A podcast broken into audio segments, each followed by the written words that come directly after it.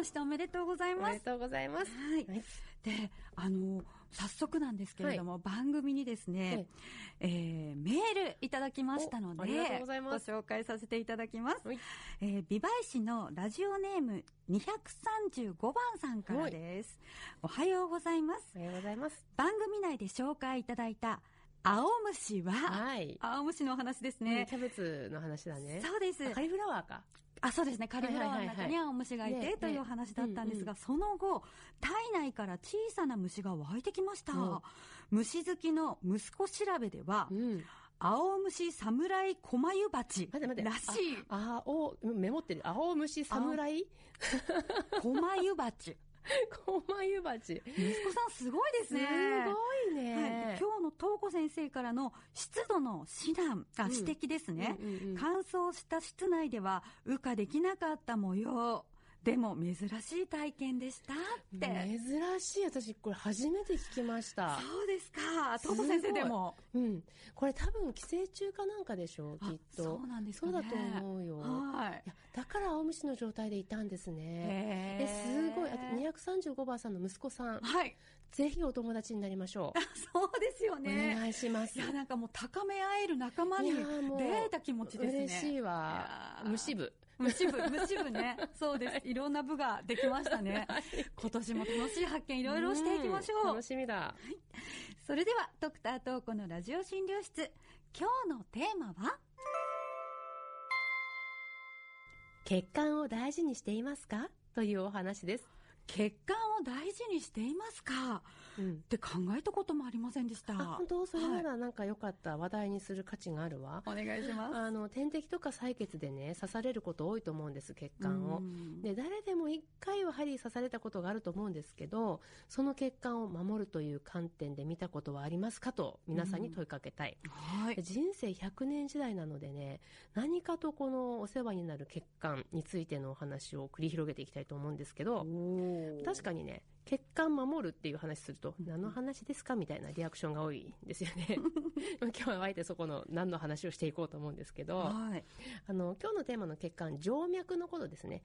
動脈硬化とはまた別の、体の表面からこう見て青く見えるこの血管の話ですよ。お血管の話といっても、まあ、よく言われるのは動脈はいはい。なんですけど、今日うん静脈。静脈でいきます。静脈をうん。大事にってお話なんですね。そうですそうへー。あの、よく採血の時に苦労すると思うんですね。うんうん血管がないとかねあ、出ないとかって方も多いですけど、一般的に採血で刺す血管は静脈なわけですけど、山本さんどうです？あの、苦労されたりします？私はこれまでのところそういうふうに言われたことはないんですけどう。緊張すると血管細くなって、うんうん。針が刺しにくくなるから力抜いてねって看護師さんによく言われます。それです、それです。はいあの、なんかやっぱ持って生まれたものっていうのが大前提ですよね。細い人、うん太い人っているんですけど、採血とか点滴の時にね、なかなか針当たらないの嫌ですよね。嫌です探されたくないです。もうね、あれね、もうね、本当もうごめんなさいって感じなんですけど、あの、今山本さんおっしゃったように、緊張っていう言葉出ました。血管にもね、まあ、機嫌の良し悪しがあるんですよ。機嫌？機嫌。ーいや、もうさすが分からするとね機嫌取んなきゃいけないからね。気温とかね、体の中の水分量とか関係ありますよ。ああ、もうさ寒いとこう縮み上がってしまってっていうのはわかりますけど、うん水分量っていうのは、はいはい。あの、水分足りないと、まあ、行き過ぎると脱水になるってあれですよ。うんあの、血液の体積が、液体としてのボリュームがね、あの、減る。流れる水の量が減るから皮も細くなるみたいな感じですかね。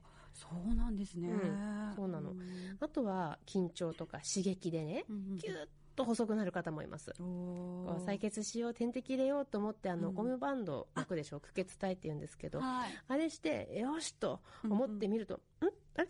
さっきまでいたのどこ行ったのみたいなことがあります？些細なことで隠れちゃうんですか？隠れるね。静脈さんは繊細なんです繊ね。細なのさ。いやえー、すごい図太い人もいるんだけどね。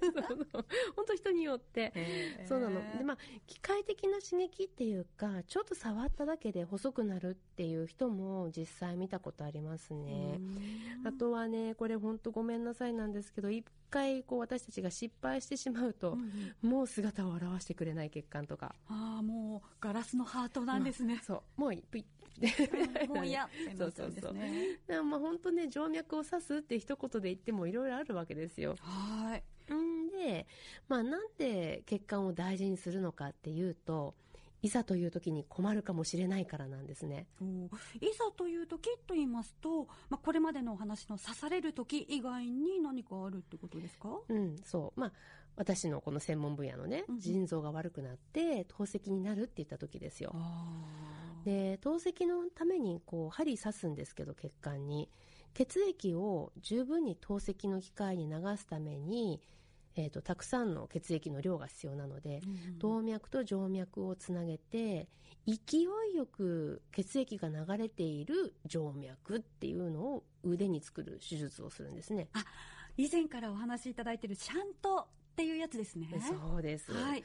まあ、あのそうそう透析にならないから大丈夫だよって思われるかと思うんですけど、うんうんうん長生きすると、まあ、腎臓は少しずつ弱ってきますしね。現に今透析始める年齢はだんだん上がってきているっていうのが事実なんです。あまあ、それまでの人生で使ってきた静脈でも、透析のためのシャントを作らなければならないということなんですそうなんですそうなんです。なのであの実際につなぐのはね手術でつなぐのは手首のあたりの血管で、あの透析のシャントをしっかりと使える状態、まあ、よくしていくためには手首から肘にかけての血管もまた健やかであってほしいところなんですけどこの手首から肘までの血管ってねあの点滴のしすぎで潰れてしまったっていう方もねいるんいらっしゃるんです。えー、点滴のしすぎで潰れるんですか？血管が、そうなの。それあんまり知られてないかなって思うからちょっと話題にしたんですけどね。あのいつも同じところに針を刺していると血管が傷んでしまうことはよくあります。でもちろんね病気で必要で点滴をたくさんしたっていうことであればもうそれは仕方がないことなんですけど、え。ーあのよく聞く献血とかでもそういうふうになっちゃうんですか？あのね、はい。それがね不思議に。献血によく行かれてて血管が潰れたっていう方私自身はねあまり経験ないかもしれないんですよね。うん。でまあなんでなんでだろうなって今聞かれて思うんですけど、確かに、まあ、献血はないな。一時こう流行ったビタミン注射とかね、うん。ああいう注射でね血管傷んでる方に関しては、まあ、病気で必要で使ってたわけじゃないっていう意味においては、もったいないなって思うことがあります。ああそうですか、うん。じゃあどのあたりを刺してもらったらいいとかっていうのはありますか、ありますね。あの腎臓が悪いと言われている方、うんうん。まあ、そんなあのキーワードを一回でも聞いた方はですね手の甲がいいと思います。手の甲ねまあ、なぜかっていうと、こう手の甲っていうのは透析に使うことがほとんどないんですよ。うん。まあ、だから潰れてもいいって言ったら悪いんだけれども、まあ、そこがダメになったところで透析に困ることはない。うん。でね、先日国際学会に行った時に腎臓の悪い方の血管を守るために、えー将来受けるかもしれない透析のために、えー、と手帳かなんかにね貼るシールを作られてる先生のご発表を拝見しまして、うん。あの肘とか腕じゃなくて手の甲にしてみたいななんかなんか肘 NG みたいなお。ワーニングみたいなねシール作ってる方がいて、えーそれでも国際学会でっていうことすごい、やっぱりそれだけ血管で苦労されてる方も多いっていうことなんでしょうか？そうなんですよね。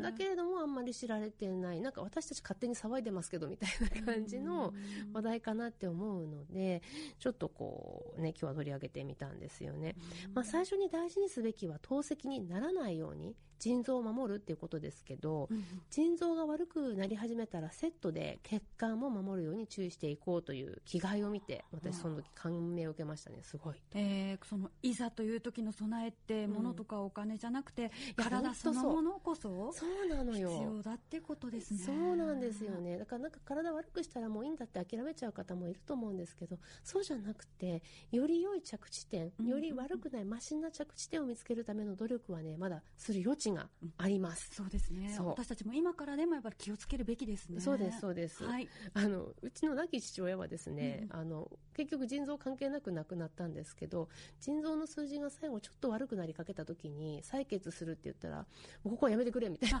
なんかね、うん、いや大丈夫だよみたいな。いや守るとかって言ってましたね。素晴らしいですね。だから気づいた時がスタートの時なんですね。そうそうそうなんです。はい、まあ、でね、じゃあどれぐらいの方が、えっ、ー、と、そういった腎臓が悪いと言われているかというとですね、調べると、腎臓が悪い、慢性腎臓病という状態の方は今日本ですごいよ。1330万人。ね、成人の8人に1人って言われてるんです。で透析患者さんはまあ30万人と言われていてこれ人口の 0.2%500 人に1人が透析をしているって言われてます。あら意外と多いんですね。多いんですよ、でまあ、そしてご高齢になってくるともう少しその割合増えるんですね、なので高齢化っていうのは長生きってことですから、はい、でね、よく考えてみる。長生きってことは、その同じ臓器で替えのない臓器でね、ずっと生きていくってことなんです。生まれてからこのね、体の中でずっと自分と一緒に歩んでくれているような存在、休んでないからね。いや、そうですよね。頑張ってくれてるんですよね。そうなんですよ。だから、ありがとうってこうね、うん、払うに向かってありがとうみたいなね。ね いたわんなきゃダメですよね。そうです、そうです。で、まあ、もちろんね、透析をしながらその方らしい人生を送る手助けをするのがね、私たちの役割なんですけど、そのためにも血管を守るっていうことを意識していただいてもいいのかなって思っています。うん、なので結構今日強いメッセージを皆さんに投げかけたつもりでいるんですけれども、もしもわからないこととか、もっと血管について聞きたいってことがあればお便りくだされば嬉しいです。今日は血管を大事にしていますか？というお話でした。